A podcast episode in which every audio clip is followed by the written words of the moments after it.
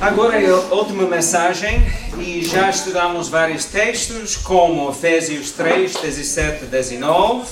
Paulo escreveu que peço a Deus que Cristo habite pelos, pela fé nos vossos corações e que estejam bem arregados e alicerçados no amor para poderem compreender que todos os crentes com todos os crentes, a grandeza, largueza, a imensidão e profundidade do amor de Cristo, que sejam capazes de conhecer o amor de Cristo, ainda que ele ultrapasse qualquer possibilidade de conhecimento, para que Deus vos enche com toda a sua plenitude. Também falamos sobre Romanos 8, versículo 35 e 38 e 39. Quem nos poderá separar do amor de Cristo?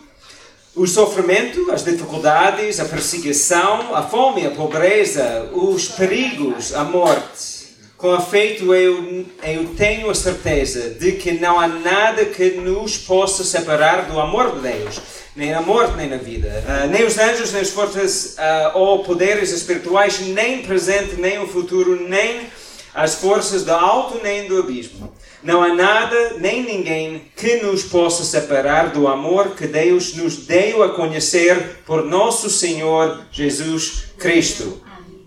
E também Mateus 2, 36 a 39. Ama o Senhor teu Deus com todo o teu coração, com toda a tua alma e com todo o teu entendimento. Este é o primeiro e maior dos mandamentos. O segundo é parecido Ama o teu próximo como a ti mesmo. Nesta mensagem, vamos focar no tema do amor do seu próximo. E talvez, as entre as três mensagens, talvez esta seja a mensagem mais desafiadora, talvez não seja, eu não sei. Mas gostaria que lêssemos dois textos que vão guiar o nosso estudo.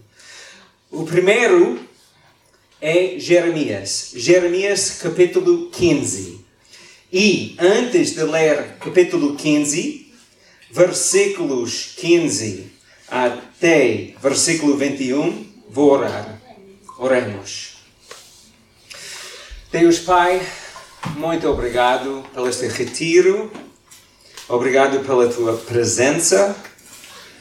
Eu peço, Senhor, que o seu Espírito Santo vai nos guiar este momento em que nós vamos abrir a tua palavra. Obrigado, Deus. Obrigado, Jesus. Pela tua graça, a tua misericórdia, a tua justiça. Obrigado que nos chamou para andar contigo. Obrigado pelo Jesus que nos salva. Guia-nos, Pai, neste momento em que vamos estudar a tua palavra. Amém. Jeremias, o profeta, não teve uma vida fácil. A vida de Jeremias foi muito solitária. Deus ordenou-lhe que não se casasse. E por causa da sua mensagem de castigo e destruição, por causa daquela mensagem, a mensagem foi vista como desmoralizador. Ele foi preso várias vezes por causa das suas pregações. Foi maltratado e açoitado. Graças aos seus muitos sofrimentos, Jeremias ficou triste e deprimido a sua mensagem, pregado por 40 anos, foi aceita por somente duas pessoas. 40 anos a servir o Senhor, a fazer exatamente o que o Senhor chamou ele para fazer, ele ganhou duas pessoas. Jeremias 15 versículo 15. Então eu disse, Jeremias está a falar, Senhor, tu sabes tudo. Lembra-te de mim e socorre-me. Vinga-me dos que me perseguem. Não sejas paciente com elas. Acho que ele já estava no limite de compaixão. Não sejas paciente com elas. Se eu tiver que sofrer com isso, lembra-te de que é por causa de ti que elas me insultam. Falaste-me e escutei as tuas palavras. Eu sou teu, ó Senhor Todo-Poderoso. Por isso, as tuas palavras encheram o, o meu coração de alegria e felicidade. Não passei o meu tempo a divertir-me em alegrias, tertúlias por tua causa fiquei sozinho. Encheste-me de indignação pelo teu povo. Versículo 18. Porque é que a minha dor não passa? Porque são as minhas feridas incuráveis? Porque não podem sarar? Tensionas desiludir-me constantemente, qual regato que seca no estilo. Ó oh Senhor, versículo 19, o Senhor replicou, se voltares, receber-te-ei e ficarás ao meu serviço. Se em vez de tolices anunciares a uma a mensagem valiosa, serás novamente meu profeta. O povo voltará a ti e não precisarás de ir ter com ele. Farei com que sejas um muro de bronze indestruível diante deste povo. Lutarão contra ti, mas não te derrotarão pois eu estarei contigo para te proteger e guardar. Palavra do Senhor. É de socorrer-te e livrar-te do poder dos homens maus e violentos. Jeremias não teve um ministério que pelas normas humanos era bem sucedido. Se formos sinceros. Há cristãos hoje que pensam que o Segador de Deus, o povo de Deus, não pode estar triste nem deprimido. Mas Jeremias mostra que um segador de Deus que trabalha e vive onde está cheio de pedras e ervas daninhas, um lugar onde a colheita é pouca, onde a vida é desmoralizadora. Pode ter batalhas com tristezas, pode estar deprimido e pode até questionar Deus. Jeremias vivia o que Jesus ensinou sacrifício. Jesus ensinou uma ideia importante em Mateus, Mateus 16, 24 a 25. Em seguida, disse aos discípulos: Se alguém quiser acompanhar-me, esqueça-se de si próprio, carrega a sua cruz e venha comigo. Aquela que quer salvar a sua vida acaba por perdê-la. Mas aquela que perder a vida por minha causa, esse é que a encontra.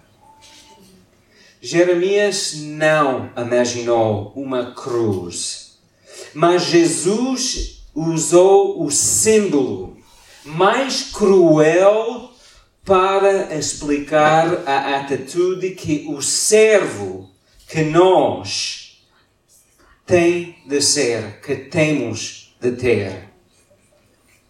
E aquela atitude de se sacrificar, de serviço, vimos, vemos na vida do Jeremias. Meus amigos, a viver, a compartilhar a mensagem de Deus através das palavras e ações.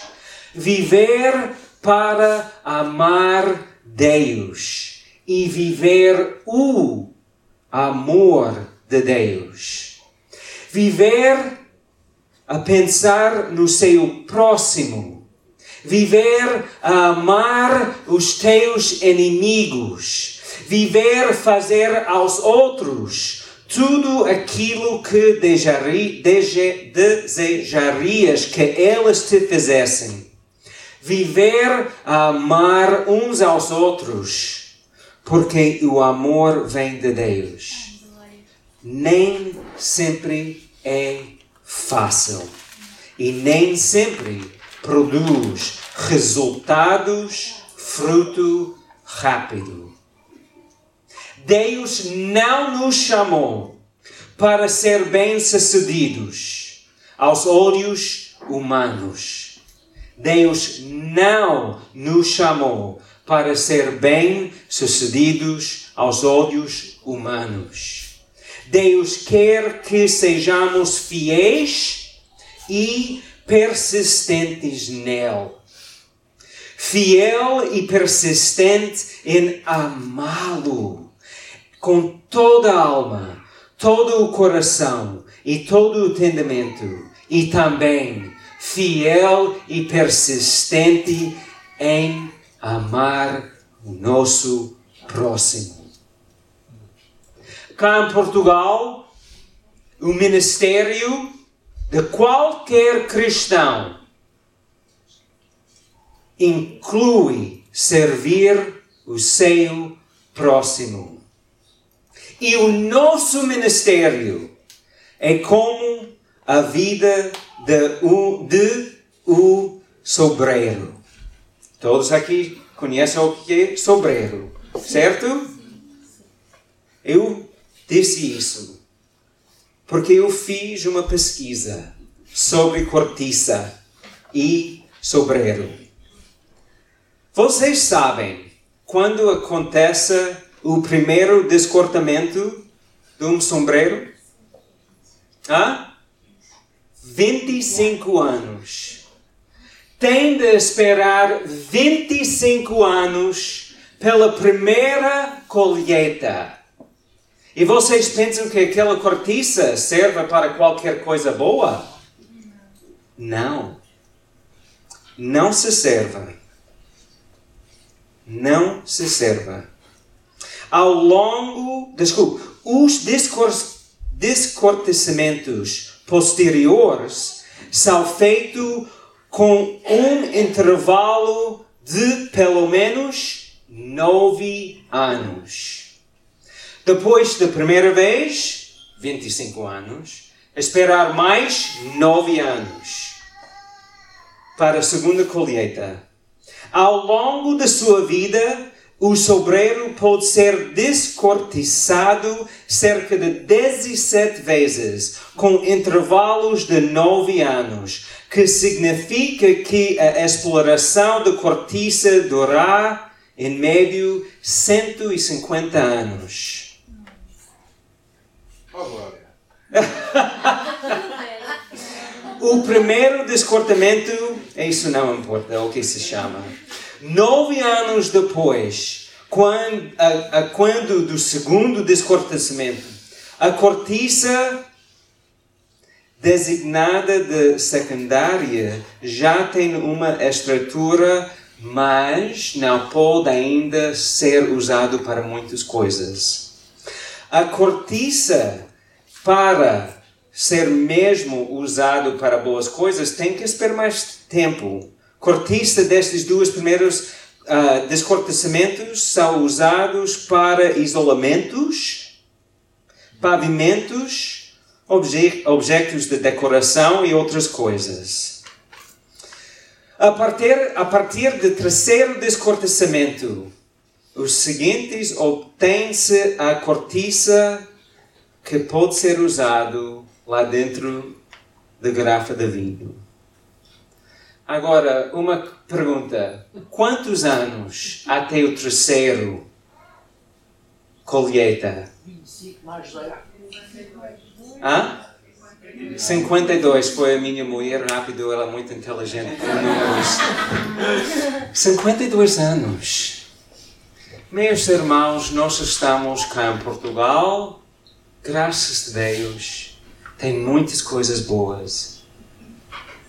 Mas, irmãos, nós temos de preparar-nos para servir Deus e sacrificar as nossas vidas para compartilhar o Evangelho com o nosso próximo. Vai levar muitos anos. É muito lento, mas não significa que não temos sucesso nos olhos de Deus. Ele quer que nós sejamos, sejamos fiéis e persistentes. Hum?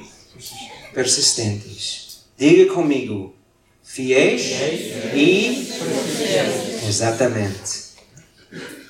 Amados, se queremos ter o privilégio de compartilhar o amor de Deus com os nossos vizinhos, colegas, amigos e os nossos familiares. Temos de mergulhar e explorar o amor de Deus para ficarmos cheios do amor e vivermos o amor de Deus que nos ajuda a amar o nosso próximo. Pessoas têm de ver Jesus em nós e através de nós. Temos de diminuir para que ele seja visto e conhecido. Paulo escreveu em 2 Coríntios capítulo 2, versículos 14 a 16. Bendito seja Deus que faz com que a vitória de Cristo seja visto também nos nossos trabalhos. Por nosso intermédio, vai Deus, Deus por toda a parte o perfume do conhecimento de Cristo. Nós somos como o aroma de Cristo para Deus, tanto para os que se salvam como para os que se perdem. Para uns, este perfume é mortal, leva-os à morte. Para outros, é perfume de vida. Dá-lhes a vida. Quem é que estará à altura de uma tal missão? Para fazer isto, temos de morrer e carregar a nossa cruz. Diariamente, temos de morrer e carregar a nossa cruz. Portugal não é um solo fácil para plantar o Evangelho. Temos de ser fiéis e isso significa que temos de confiar em Deus, na Sua palavra eterna, Jesus, e permitir que o Espírito Santo seja a nossa força. Agora, como é que vamos viver assim? Ontem falamos sobre. Ah, ontem não, desculpa. Hoje de manhã falamos sobre Atos, capítulo 2, versículos 44, 42 a 44. Agora eu quero incluir versículos 44 até 47. Os crentes viviam unidos e punham em comunhão tudo o que, tudo o que possuíam Vendiam as suas propriedades, assim como outros bens, e dividiram o dinheiro entre todos, de acordo com as necessidades de cada um. Reúnam-se diariamente no templo, partiram o pão, ora numa casa, ora noutra, comendo juntos com alegria e simplicidade de coração. Davam louvores a Deus e tinham a simpatia de todo o povo. Cada dia que passava, o Senhor aumentava o número dos que recebiam a salvação. Deus aumentou o número dos crentes porque as pessoas notaram que os seguidores de Jesus viviam diferente. Elas amaram Deus e as pessoas. Elas eram generosos, serviam o seu próximo. O que os cristãos fizeram? Carregaram as suas cruzes. Viveram de uma maneira contracultural. Significa para nós que, às vezes, temos de fazer coisas que são estranhas na nossa cultura portuguesa. É importante tratar de uma ideia que é cultural, uma ideia de cultura ocidental uma ideia que a cultura ocidental abusa. Nos nós temos, desculpe, nós temos liberdade político-social e podemos construir a vida que queremos. Não tenho de pensar em ninguém além de mim. A visão mundana é usar a liberdade para fazer o que eu quero, para cumprir os meus objetivos, para viver como eu quero, construir a vida que eu quero, praticar a religião ou cristianismo como eu quero ou não praticar, para experimentar e viver o que me faz ser feliz. Qualquer coisa que não quero ou não gosto, que não me faz feliz, fora. O que, que normalmente pessoas hoje em dia desejam para os seus filhos?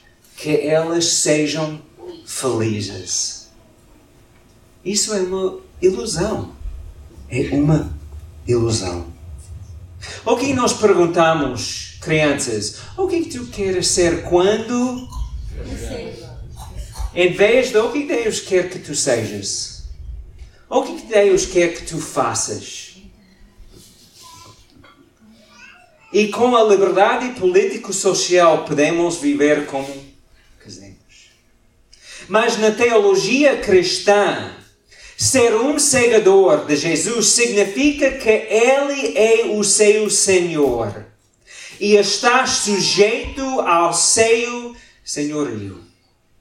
Significa que, mesmo que os cristãos estejam livres e há normas do nosso Senhor que Ele não quer que coloquemos ao lado, podemos, na nossa liberdade em Cristo, pôr ao lado as normas de Jesus e viver a nossa maneira, mas não podemos ter a expectativa que a nossa desobediência vai trazer a bênção de Deus.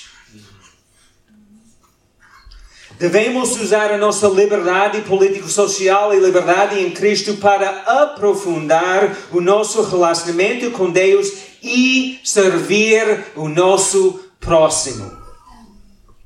O meu ponto é: somos livres e devemos usar a nossa liberdade para praticar os meios da graça, práticas espirituais cristãs, para que nunca negamos Jesus, seja com palavras ou com ações. No Império Romano, no Império Romano, um homem chamado Plínio o jovem. Nasceu no ano 62 e chegou a ser governador da província de Ponto Bretínia, atual hoje Turquia. Lembram-se que nesta altura, no Império Romano, os cristãos foram perseguidos, brutalmente perseguidos. Plínio escreveu uma carta ao imperador, imperador Trojano, a pedir o seu conselho acerca de como lidar com os cristãos na sua província e a crescente influência dos cristãos na sociedade. Plínio explicou os problemas causados pelos cristãos. Reparam bem nas palavras que ele usou. Primeiro, os cristãos não adoravam os deuses pagãos. E isso teve um efeito negativo na economia. Quais são os ídolos, distrações do nosso tempo que estamos a adorar com nosso tempo e dinheiro? Imagina o impacto se os cristãos poderiam ter se poderiam ter se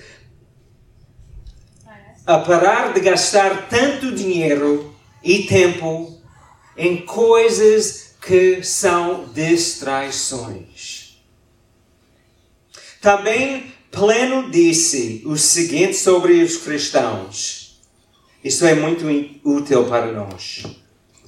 Os cristãos tinham um clube sociopolítico.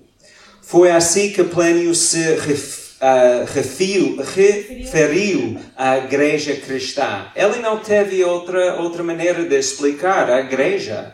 Ele disse que era um clube sociopolítico.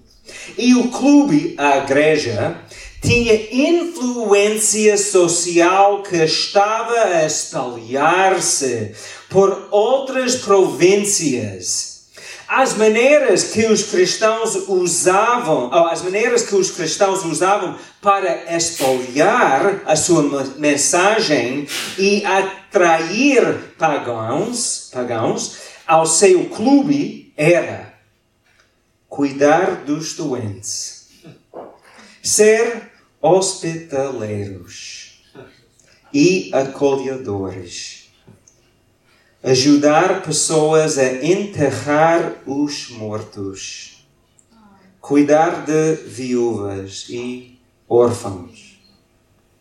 E angariavam fundos para ajudar pessoas necessitadas.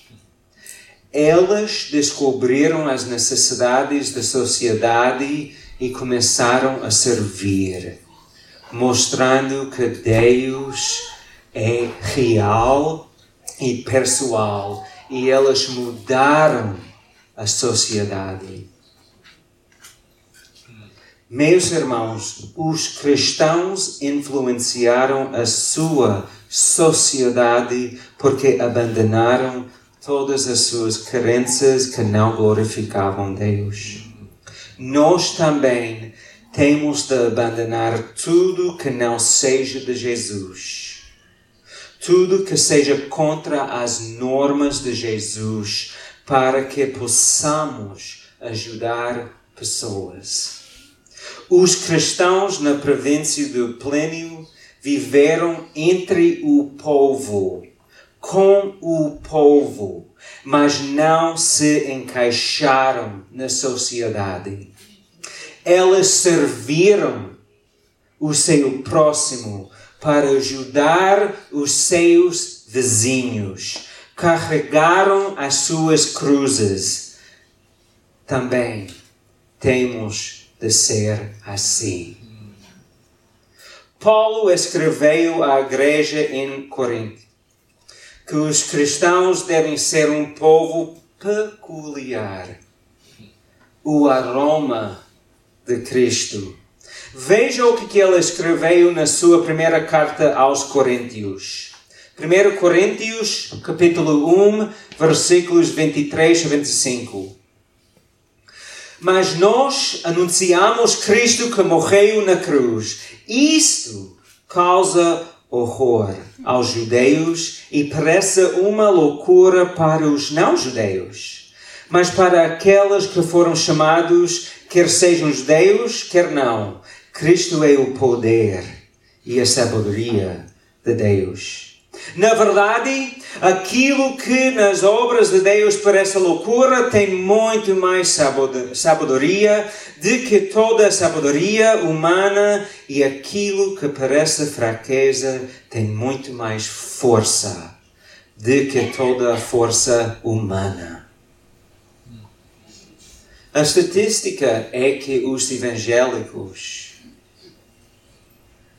aqui em Portugal são menos do que 1% da população. O que aqui é uma fraqueza para nós, Deus pode usar com sua força para fazer crescer o teu reino. Temos de ser um povo transformado a viver segundo a sabedoria de Deus, não segundo a sabedoria do mundo. Pessoas vão dizer que é loucura viver somente honrando Jesus e pensando no seu próximo. Mas o Cristo, o cristão deve fazer isso. Somos o aroma de Cristo em Portugal. Temos de levar este perfume onde quer que estejamos. Mas como? Quais são as práticas espirituais cristãs que temos de implementar nas nossas vidas. Já falamos sobre práticas que ajudam-nos a aprofundar o nosso relacionamento com Deus. Agora vamos falar sobre as práticas que ajudam-nos a amar o nosso próximo. John Wesley chamou estas práticas de obras de misericórdia. Tais obras são feitas para que as pessoas encontrem uma vida melhor. Também os que praticam essas disciplinas são beneficiados de muitas maneiras. Obras de misericórdia, quer para o corpo, quer para a alma, são tão importantes. Então, nós temos de carregar a nossa cruz. Temos de ser o aroma de Cristo aqui. Serviço. Ver as pessoas. Ser ciente de que as pessoas estão ao nosso redor e o que elas estão a sofrer, o que, que elas precisam. Carrega a cruz. Seja o aroma de Cristo. Vamos falar primeiro sobre hospitalidade. Esta é uma coisa que eu sei, um pouco, depende da cultura, funciona diferentemente. Mas é interessante que alguns anos atrás eu li um artigo no, no BBC que diz que entre Europa, os portugueses convivem mais com os seus amigos, nos restaurantes, bares, festas, mas desconfiam mais. Elas confiam muito menos nos seus amigos do que qualquer outro povo na Europa. Desconfiança. Se temos medo que a pessoa com quem queremos ajudar vai fazer mal a nós, nunca vamos ajudar. Nunca vamos ajudar.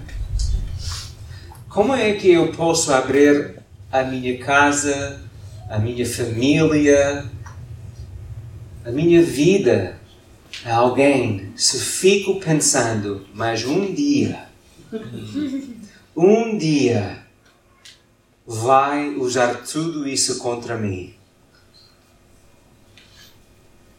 Nós temos de confiar em Deus e quando Ele chama-nos para ir servir alguém, abrir a nossa vida, as nossas casas, nós temos que confiar nele. Porque é Deus que nos proteja.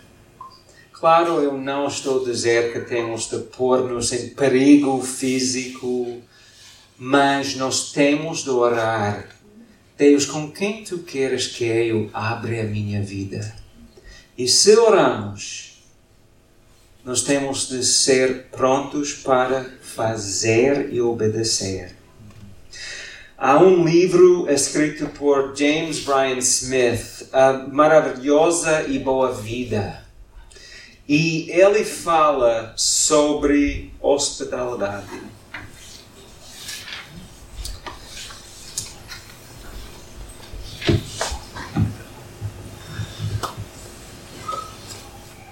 Viver no reino de Deus implica amar outras, porque o nosso Rei é um, é um Deus de amor. Viver no reino de Deus significa perdoar outras, porque o nosso Rei é um Deus que perdoa. Per, perdoa. Da mesma maneira, viver no reino de Deus envolve hospitalidade, conviver e incluir outras, porque o nosso Rei é um Deus de hospitalidade. Ele está a convidar e incluir nós ao seu reino. Praticar a hospitalidade nos torna vulneráveis. E é por este motivo que evitamos praticá-lo. Ninguém quer ser vulnerável. Eu não quero ser. Acho que ninguém quer ser. Mas Jesus mostrou que ele era vulnerável. Ele abriu para todas as pessoas. Foi rejeitado, também outras pessoas aceitaram a sua mensagem.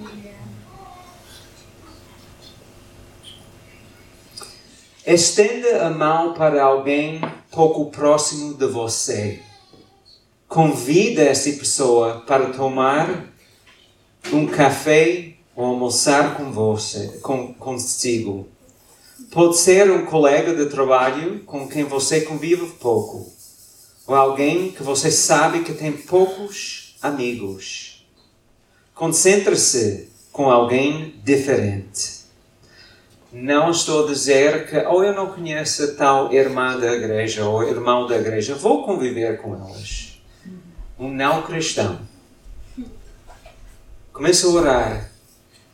Deus, que vizinho aqui precisa de conhecer-te. Que vizinho está à tua procura, à tua busca? Abre as portas para que eu possa conhecer tal pessoa. Que colega? Abre as portas. Irmãos, nós somos a luz de Jesus aqui no mundo. Se não estamos disponíveis para brilhar a luz de Jesus, quem vai brilhar a luz de Jesus? Se não estamos abertos, prontos, disponíveis para servir, quem vai servir?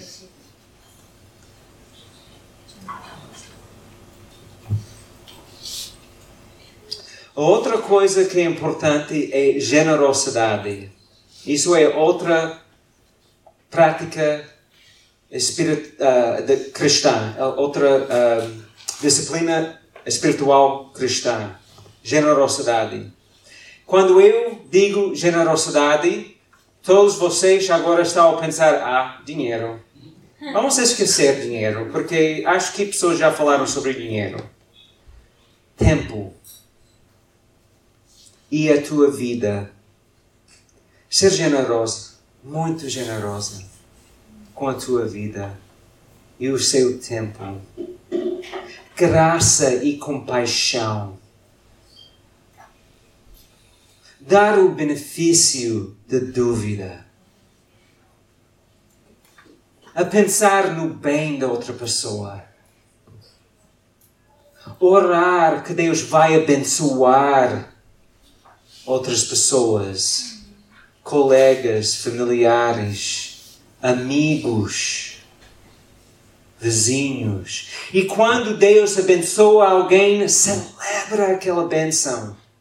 Mesmo que a pessoa não seja cristã, fica feliz que elas estão a ser abençoado por Deus. Nós não podemos ter ciúmes ou inveja quando Deus toma a decisão de abençoar alguém. Fogo, como é que ele conseguiu aquele carro? Hum. E ele pensa que agora vai avançar no trabalho, nem pensar. Já ouviu sobre Pedro? O tipo de trabalho que ele fez? Ele não merece nada, não. Não vamos fazer isso. Não temos de ser assim. Nós somos cristãos. Nós temos de ficar alegres quando Deus abençoa os não cristãos e os cristãos. Temos de orar pelos nossos inimigos. Deus abençoa aquela pessoa. Abençoa. Isso é generosidade. Generosidade. Graça e compaixão. Imagina o que as pessoas vão pensar sobre a igreja evangélica se nós vivemos assim. Em vez de perguntar, não é uma igreja estrangeira que saiu do Brasil? Elas vão perguntar e perguntar: a, a, a tua igreja como é que vocês são assim? Fala comigo acerca do que vocês pensam. Como é que tu podes amar o seu inimigo? Por que estás sempre feliz? Não tem raiva, nem inveja. Por quê? E aí, quero falar sobre meu amigo. Sobre Jesus. Generosidade tempo, vida, graça, compaixão, dando o benefício da dúvida, confiança, oração. Carrega a sua cruz. Seja o aroma de Cristo. Viva contra a cultura. Esquece, não, não pensa. Cada, cada cultura tem as suas regras e normas. E nós podemos dizer, ah, desculpe, isso não é português. Aquela atividade não é uma coisa que os portugueses fazem. Pois, mas às vezes nós temos de fazer coisas contra a nossa cultura. Não estou a dizer sempre temos de avaliar, mas nós temos de arriscar, porque Deus é um Deus que arrisca.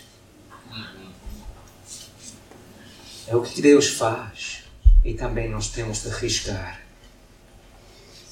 Nós temos de arriscar. Não podemos ter medo e se não der certo. Já oramos, já pensamos, já oramos, já falamos. Sim, Deus quer que nós façamos isso. Vamos fazer, vamos arriscar. Arriscar. Obrigado. Arriscar. Vamos arriscar. Vocês podem me corrigir qualquer tempo, não faz mal. Arriscar. Isso é tão importante. Deus é um Deus que mostrou que Ele também faz isso.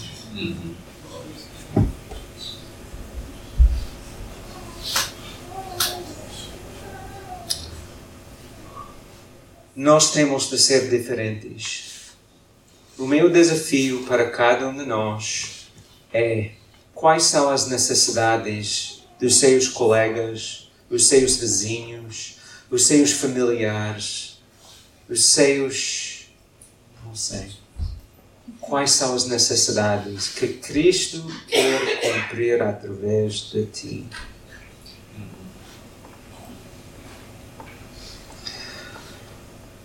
Ora, que Deus vai usar-te para transformar a vida das pessoas, para transformar o bairro onde tu vives, para transformar a tua escola, faculdade, a empresa onde trabalhas, a tua família.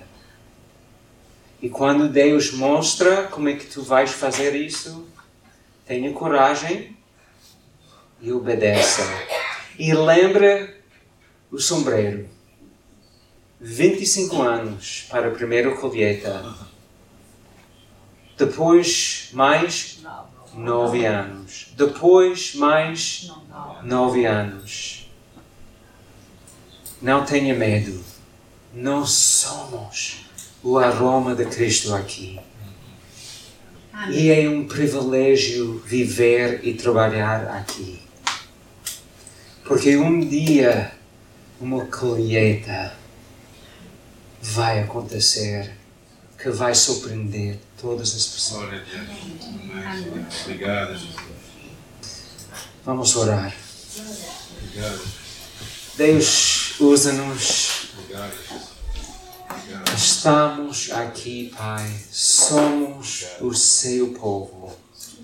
Usa-nos.